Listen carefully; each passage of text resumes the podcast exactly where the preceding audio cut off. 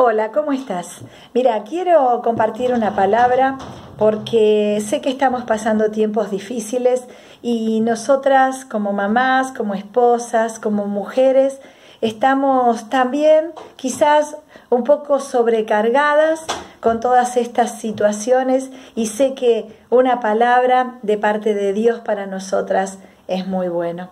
Quiero compartir con vos lo que está en el libro de Primera de Reyes, que es un relato muy conocido que tiene que ver con Elías y la viuda de Sarepta. Vamos a leerlo para recordarlo por si eh, te olvidaste y si no lo conoces, quiero que lo tengas en mente porque es un relato que quiere enseñarnos algo.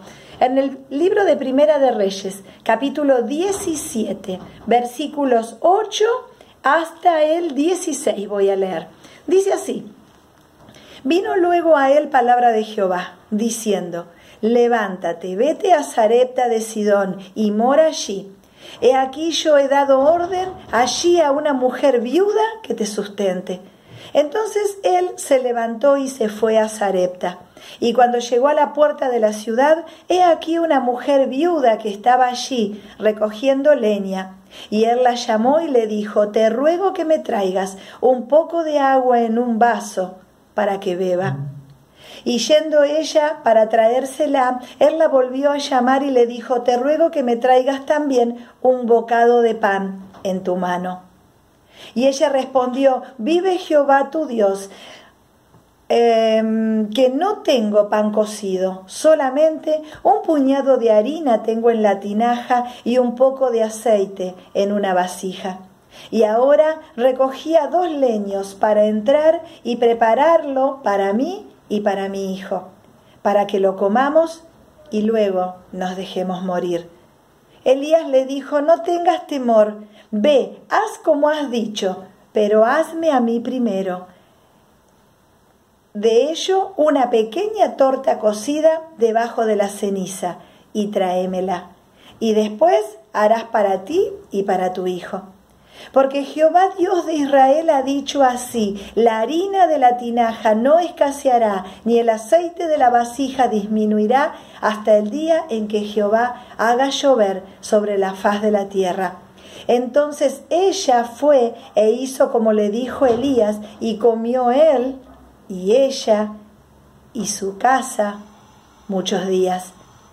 Y la harina de la tinaja no escaseó, ni el aceite de la vasija menguó, conforme a la palabra de Jehová que había dicho por Elías. Sé que estamos en tiempos difíciles y sé que como mujer estás llevando quizás una carga muy pesada. Quiero decirte que en este tiempo Dios está cuidando de nosotros. Y así como esta viuda en su momento, viendo la realidad, haciendo cuentas, viendo con lo que tenía en su cocina, ella em, concluyó que tenía las medidas justas para hacer una tortilla, un pan pequeño para ella y para su hijo, y luego nada más. Luego dejarse morir. Ahora, vino un, un profeta, Elías, y vio en la realidad y vino y le dijo, te entiendo, veo lo que tenés y es la realidad, no estás eh, eh, fingiendo ni inventando, pero quiero decirte algo, quiero decirte que me hagas primero a mí porque hay promesa para vos. Dios había prometido al profeta cuidar de él, pero no solo eso, Dios había em, em, preparado una palabra donde la persona que bendiga a este profeta iba a ser bendecida también. Y cuando Dios está, todo se ordena. Por eso pensaba, esta mujer bendijo al profeta, el profeta la bendijo a ella, Dios bendice su creación. Y vos y yo y tus hijos y los míos estaban en el corazón de Dios. Nosotros somos creación de Dios, somos sus hijos, somos su rebaño, somos su pueblo, somos su la niña de sus ojos, somos preciosos para Dios. En este relato, el profeta le dice, dame a mí primero y te prometo que no te va a faltar. Y en, esta, en este pequeño encuentro yo quiero decirte que no dejes que tu temor, que tu pena, que tu angustia, que tu, tu realidad, que los cálculos que hiciste, que las medidas que tenés, que lo que estás viendo te impida ver lo que Dios va a hacer.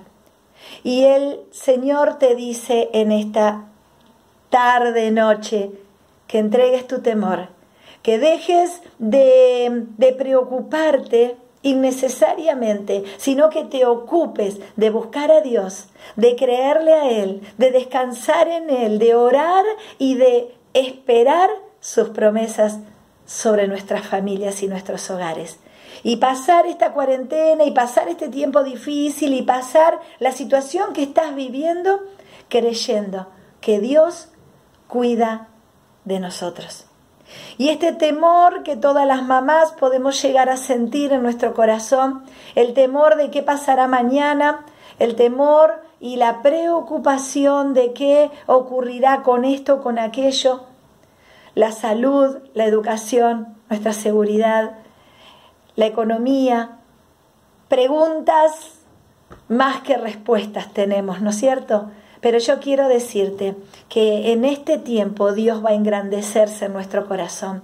Quiero decirte que en este tiempo Dios va a fortalecer la iglesia, que en este tiempo Dios va a afirmar a las familias, que en este tiempo vos, yo, nuestros hijos, nuestro matrimonio, nuestra vida espiritual serán impactados si lo dejamos saldremos probados.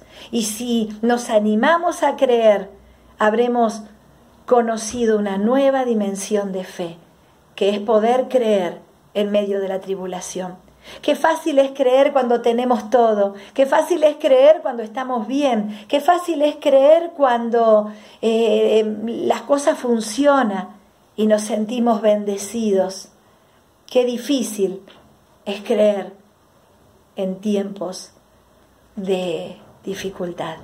Pero ese es el tiempo que estamos viviendo y ese es el tiempo que Dios preparó para nosotros para que de aquí en adelante nosotras podamos haber crecido, haber madurado, haber aprendido nuevas eh, cosas con Dios, haber pasado nuevas situaciones con Dios y haber aprendido y habernos trasladado a una nueva dimensión espiritual, que es poder creer en medio de la tormenta, poder creer en medio de la tribulación, poder creer para la viuda de Sarepta en medio de la escasez, en medio de la necesidad, poder poner a Dios en primer lugar y honrarlo con mi fe, honrarlo con mi confianza de que este es el Dios que tenemos y como fue, es y será. Su fidelidad es grande y su compromiso con su creación continúa en pie. Y los votos de amor que Él nos hizo en la cruz, que Él hizo desde el Edén hasta hoy, esa fidelidad y ese compromiso de Dios con nosotros no se termina, ni se acaba, ni por un virus, ni por ninguna cosa, porque no hay nada que me pueda separar de su amor. Y su amor hoy es tan vigente y tan real como lo fue en la cruz del Calvario. Por eso no dudemos, mamá, te animo a que no dudes de que Dios va a cuidar de tus hijos, Dios va a cuidar de nuestros hijos. Te animo a que no dudes porque Dios va a cuidar de tu economía. Te animo a que no dudes porque Dios cuidará tu matrimonio. ¿Hay cosas que trabajar? Claro que sí, pero hay que poner manos a la obra y hacer lo que haya que hacer. ¿Por qué?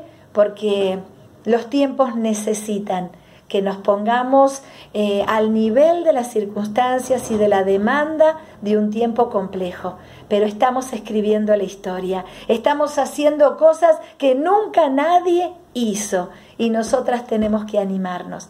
Quiero animarte a que busques de Dios, que pongas tu corazoncito en el Señor y descanses en Él entregues tus temores, tus ansiedades, tu preocupación y que dejes que Dios te acaricie, te sostenga y como a una niña te levante en sus brazos y te recuerde que te ama profundamente y que su amor no ha cambiado y que sus promesas siguen en pie.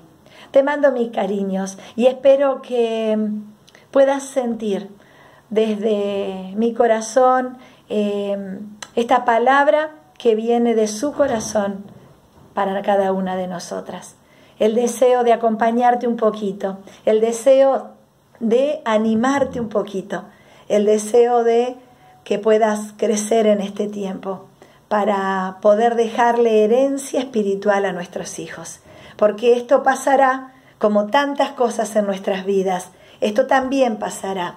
Pero dejarle a nuestros hijos un aprendizaje, una herencia espiritual, que las tormentas se pasan de las manos de Dios. las tribulaciones, las circunstancias difíciles se pasan aferrados, agarrados a las manos de Dios y a su palabra, creyendo en sus promesas y compartiendo con otros sus necesidades porque a Dios le agrada que nos acompañemos unos a otros y que nos ayudemos. Eso también tenemos que hacerlo. ¿Qué le vamos a contar a nuestros hijos? ¿Cómo pasamos esta etapa, este periodo, este tiempo mundial? ¿Cómo lo pasamos? Bueno, hice esto, esto y aquello.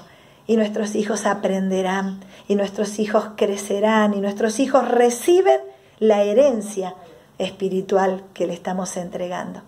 El Señor te bendiga y que recobres el ánimo, que te llenes de alegría, que recuperes la confianza. ¿Por qué? Porque el Señor está con nosotros. Te mando un abrazo grande, un beso enorme y el, desde mi corazón el deseo de que Dios te devuelva la sonrisa, renueve tus fuerzas y puedas enfrentar estos días que nos quedan y el tiempo que viene sabiendo que el Señor cuida de nosotros.